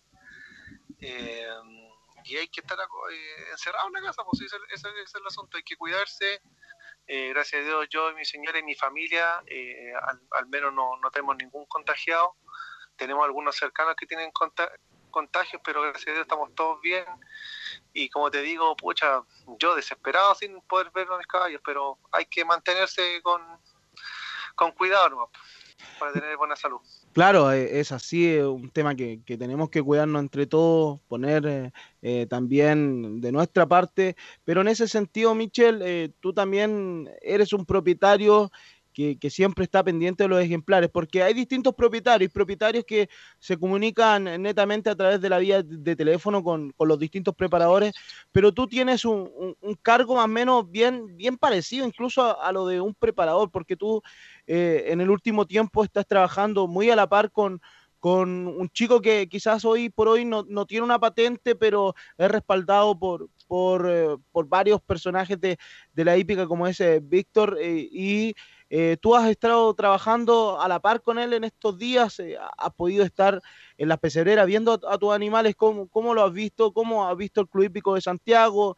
Eh, los trabajos por las mañanas. Sabemos que eso se ha ido reduciendo porque han, han puesto eh, cada día protocolos más fuertes en la entidad de Blanco Encalada y Molina, pero, pero cuéntanos un poco qué, qué es lo que has podido observar eh, por las mañanas en, en, el Club Hípico de Santiago, sobre todo en donde están tus ejemplares. Mira, la verdad es que fui este sábado, aproveché que tuve que ir al médico y andaba con, la verdad, te estoy hablando sinceramente, tuve que ir al médico y tenía un salvoconducto y, y pasé de pasadita a ir a ver el, a un, un, un rapidín a mi Aprovechando las tres horas. sí. Eh, y pucha, el Club Eh, cada día se ve menos gente eh, y a mí me da una tristeza gigante porque yo, mi, mi casa mi, es, mi, es mi departamento que vivo con mi señora y, mi segunda casa es el Club Hípico, entonces ver lo que no está funcionando, que la gente está triste porque no hay carrera, es terrible, pero pero los, los, los aprontes de la mañana todos siguen lo más normal, a mí me mandan videos, me mandan fotos de mis ejemplares, no sé, pues fueron al partidor, mañana me, ese el día jueves me debuta un potrillo de dos años en el, Sporting y me mandaron videos, fotos y constantemente ya que no puedo ir, eh, me mandan información, pero es el, el, el, el, la forma de comunicarse, de, de comunicarse hoy en día, pero se extraña poder estar en, la, en, las mañanas ya, estar con los caballitos, pero hay que, hay que cuidarse, insisto. Sabemos, Mitchell, que, que tú dentro de todos también eh, eres responsable a la hora de, del juego, pero, pero en este último tiempo eh, tú, estás acostumbrado también a, a dejar una, disculpa que me meta en este tema, pero porque es un tema que, que muchos hípicos viven. Y, y, desde el juego responsable, al convertirse también a, a la ludopatía, por ahí tú eh, puedes manejar y quizás puedes orientar a una persona que, quizás acá en este programa quiere eh, iniciar eh, a, apostar a, la, a, la, los finasangres de carrera. ¿Qué consejos le puedes entregar tú a todo ese público que está escuchando Estadio en Portales? Porque desde afuera quizás se ve mal mirado el tema de las apuestas, pero una vez que uno está adentro y de forma responsable, se puede llevar a cabo sin, sin ninguna, sin ninguna eh, intervención, podríamos decir. Sí, mira, todo con precaución, todo con precaución eh, se puede hacer, todo, exactamente todo. Pero en el tema de la apuesta, como dices tú, ya de eso hay que ser sumamente responsable. Y, y todo, se puede hacer, pues, eh, pucha, yo en mi, en mi, en mis quehaceres normales yo dispongo de cierta cantidad de plata para jugar en los caballos y, si salgo de eso no, no, se juega más, ¿no? No, no, tampoco me ando consiguiendo ni, ni, ni, ni, ni ocupando líneas de crédito ni, ni, ni, cosas así, pero, pero hay que tener máxima precaución con el tema del juego y sobre todo hoy en día con que el dinero está demasiado escaso, hay que comprar muchas cosas, las cosas están más caras. Y ahora el tema de la salud, gracias a Dios nosotros estamos bien de salud, pero si uno llegase a estar enfermo, eh, todo es más caro, entonces hay que tener precaución. Pero la hípica saca de un poquito como del estrés diario que uno tiene al estar en, en, la, en la casa, al ver algo diferente en la televisión, ver algún cabito corriendo, algún regalón y jugarle unos pesitos. De repente eso como que de cierta forma como que ayuda. Y a la yeah. gente que recién se va integrando al tema de la apuesta y a los caballos, eh, yo le invito a, a conocer el, la hípica y de con, con cierta responsabilidad, eh, todo se puede hacer. Claro, todo se puede hacer. Tomas un, tocas un tema bien importante, Michel, que quiero repasarlo porque, claro, no solamente en la hípica, sino que, que las cosas comienzan a, a, subir su valor. Y lo comentábamos eh, internamente eh, la semana de que los insumos eh, que, están, tienen que estar a diario para los ejemplares, los finasangres de carrera, han subido muchísimo en este último tiempo. Eh, eh, ha sido así drásticamente la subida de precios, por ejemplo, de el pasto, de la avena, de los insumos que están necesarios para los finasangres de carrera, Michel? Sí, eso es verdad. Eh, yo tengo algunos de mis ejemplares que tengo, tienen algunos problemitas de sangrado cuando corren. Te voy a dar un ejemplo súper claro con este tema. Y hay un producto que nosotros compramos en una era veterinaria que nos, que nos costaba aproximadamente 30 mil pesos. Y nos dura un mes, un mes y medio. Y como es un tratamiento eh, permanente que se le da al, al ejemplar, se nos acabó y fuimos a comprar uno y de los casi 30 mil pesos que valía subió, subió de la noche a la mañana en 45 mil. Yo junto con Víctor que tú nombras anteriormente, eh, sí, eh, de cierta forma somos como un equipo de trabajo, él es el, que ve los ejemplares junto con Valesca Peña y, y tratamos de comprar tanto el pasto, la viruta, y todos los gastos permanentes de que tiene el caballo en como en grandes cantidades para poder ahorrarnos un poquito lucas por el tema mismo que tú dices que, que, que están muy elevados los precios y y que en realidad se han pasado y la no- de la noche a la mañana los suben pero como uno ama esto uno tiene que tratar de hacerlo de una u otra forma pero hay que mantenerse.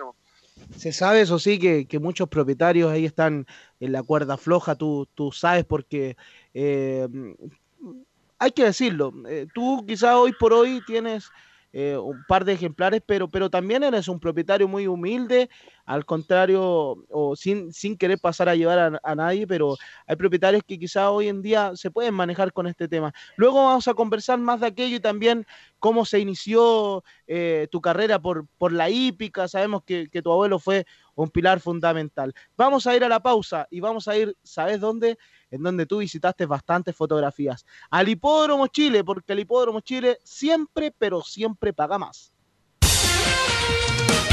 Gracias a los superdividendos, tu hipódromo Chile siempre te paga más. Juega en Teletrack.cl. Descarga gratis la nueva aplicación de tu hipódromo Chile que siempre te paga más.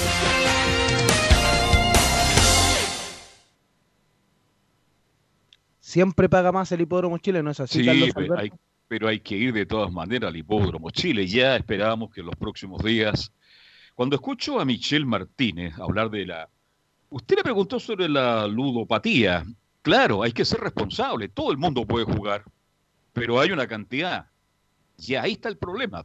Hay gente que entra en situaciones realmente terribles. Yo conozco casos de exfutbolistas que han perdido fortuna.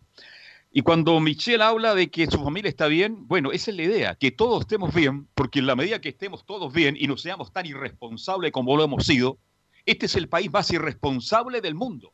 A lo mejor ya tendríamos muchas actividades. Ah, visto la cantidad de gente, mi estimado Fabián, como andan en la calle como si nada pasara y estamos en el peor momento. Si somos responsables, definitivamente, de este país que se desordenó hace mucho tiempo, le aseguro, Fabián, que estaríamos mucho mejor y a lo mejor estaríamos con el fútbol de vuelta, estaríamos con el teatro, estaríamos con la hípica. Entonces, para seguir jugando, para seguir apostando, para llegar de nuevo a la hípica, para disfrutar, para botar el estrés, como dice Michel Martínez, lo primero que tenemos que hacer todos es ser responsables. Y creo que no hemos sido responsables, lamentablemente, en nuestro país. Perdóneme que me, me altero un poquito, Fabián, porque cuando veo la cantidad de gente en las calles, en las ferias libres, no asumen ninguna responsabilidad. Y después quieren todos.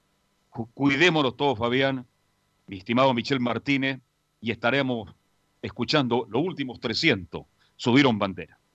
Claro, eh, eh, es importante llamar a la precaución también, eh, Carlos, pero creo que dentro de todas las actividades, la hípica sí, lo- los trabajadores han sido muy responsables y en el Valparaíso Sporting, del protocolo que enviaron desde el Consejo Superior, el Valparaíso Sporting le ha añadido incluso más protocolos dentro de los que ya se podían ver y se podían acatar. Cambio, el Sporting quiso ir más allá eh, e incluso no hay fotografías que, que en el Consejo pidieron, pero el Sporting fue ma- aún más allá. Es por eso que la hípica también de a poco está volviendo a la normalidad. El Sporting eh, tiene carreras este día jueves en donde estará uno de los participantes de nuestro invitado y también Concepción volverá el próximo día martes. ¿No es así, Michel? Tú tienes un ejemplar para el jueves, ¿no es así? Sí, me corren dos ejemplares. El, pucha, los dos son importantes, pero el de dos años me corre la segunda carrera, eh, lo venimos esperando hace bastante tiempo y ha demostrado bastantes condiciones en la mañana, entonces con mayor razón queremos ver que corra y que corra fuerte. Es una, es una ilusión, Michel, para el público que, que está escuchando y que quizás no, no sabe un poco de- del tema, pero eh, un ejemplar dos años es un ejemplar de esperanza que, que puedes lograr los grandes clásicos de, de nuestro país, como son el ensayo, el derby, el Leyer. Solamente de correr uno de esos clásicos para un propietario como tú eh, debe ser muy, muy gratificante y quizás la esperanza está ahí. Hoy por hoy quizás no, no puede hacer el debut en, en la capital, pero lo llevas a la quinta región para, para que quizás logre el triunfo de, de inmediato. Tú lo has visto, lo has visto bastante bien por las mañanas. Sí, eh, como tengo un ejemplar en Viña del Mar que se llama Vivo, que debutó el otro día, llegó cuarto como te comenté, he estado constantemente viendo las carreritas de allá y las inscripciones. Entonces, cuando vimos esta carrera de 1300 metros, eh, dije, esta es la carrera de, mi caballo y, y como él tiene un propio hermano que se llama Ladroncillo, ganó, si no me equivoco, como dos o tres clásicos y en Viña del Mar, en más o menos en la misma distancia, 1400, 1500 metros, y, este caballo, mientras más le hemos dado distancia, le hemos trabajado a 1400 metros como 3, 4 veces y lo ha hecho súper bien. Eh, dijimos, esta es la, es la carrera y es la carrera que yo creo que va a ganar y, y que todos los responsables del caballo piensan que va a ganar. Mire, usted es claro, usted está escuchando acá completamente en vivo y en directo al propietario de Chochimilco para que le quede registrado lo que está diciendo, un ejemplar que lo más probable eh, sea el ganador de este día jueves para que lo busque en el programa de carreras que tiene el Valparaíso Sporting. Pero Michel, todo comienza con un pilar fundamental en su vida como es su abuelo Gastón, ¿no es así? Sí, mi, abuelito, el Tata Gastón, por eso sí se llama el, el eh, todo comenzó con él. Él trabajó durante la, en la como 60 años y aproximado. Él hacía sus monturas y todo lo que lo que lo que es en aperos hípicos, pucha, desde Huasca, Cincha, Estribo, bueno, hay monturas todavía que quedan en los grandes corrales del club hípico y del, del, hipódromo eh, de él, y eso que ya él lleva fallecido seis años, y sí, pues, eh, sí, entre seis y siete años, sí, la verdad, y, y para mí es un honor tener el, nombre de él en mi estudio y, y de a poquito hemos crecido, pues esa es la verdad, pues partimos con un puro caballito, como, como tú bien sabes, y actualmente en sociedad y la cantidad de caballos que tenemos son, y más tres que están en un área pues, creciendo, eh, son nueve caballos. ¿Cuánto más o menos es lo aproximado que se paga por, por un finasangre de, de carrera o, o al tener más ejemplares quizás lo- los precios también se van disminuyendo al ser una cantidad importante?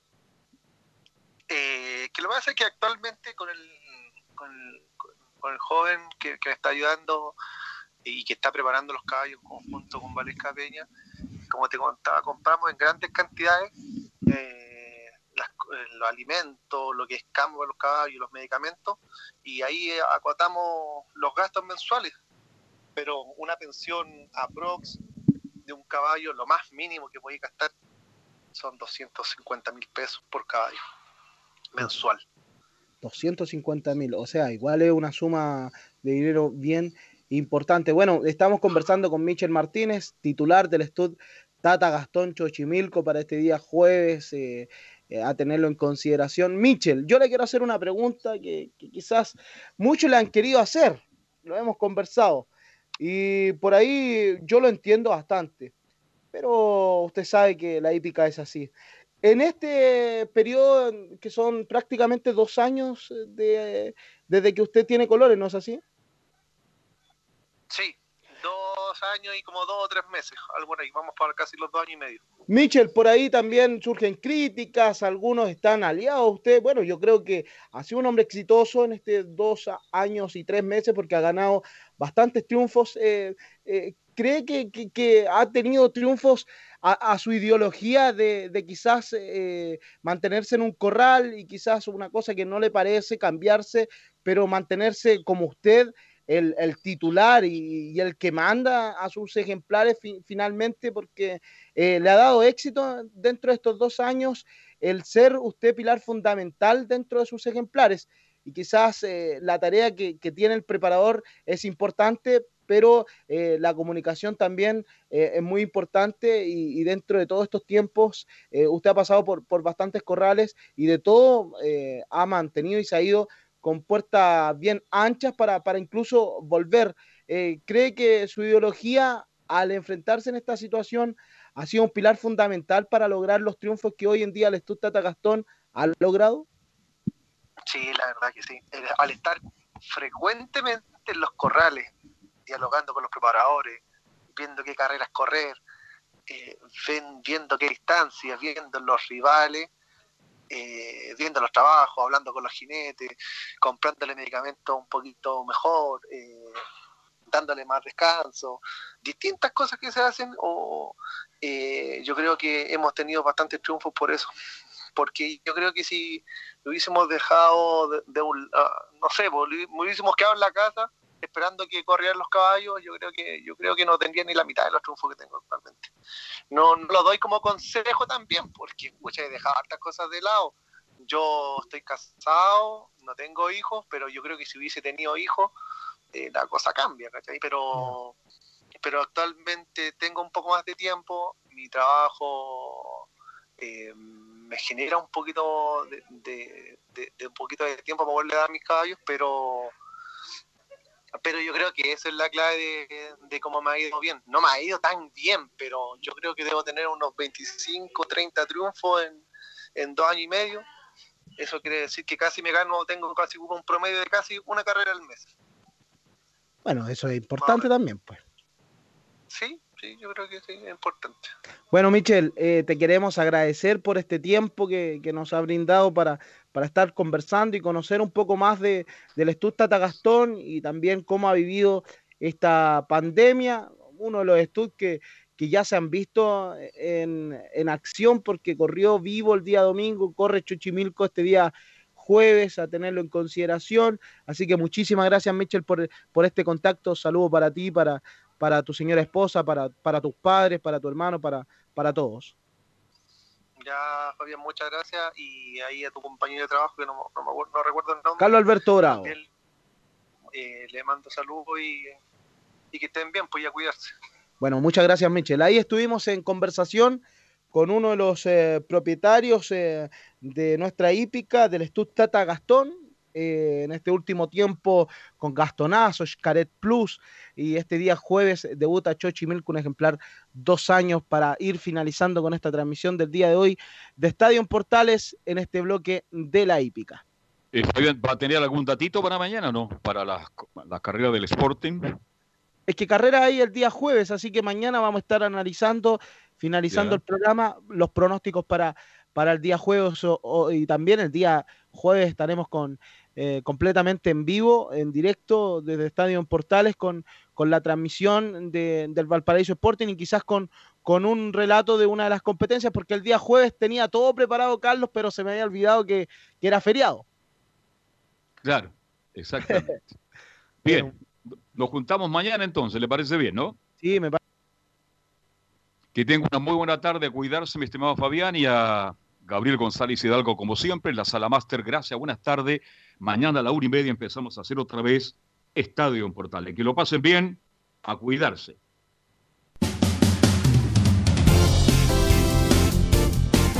Fueron 90 minutos con toda la información deportiva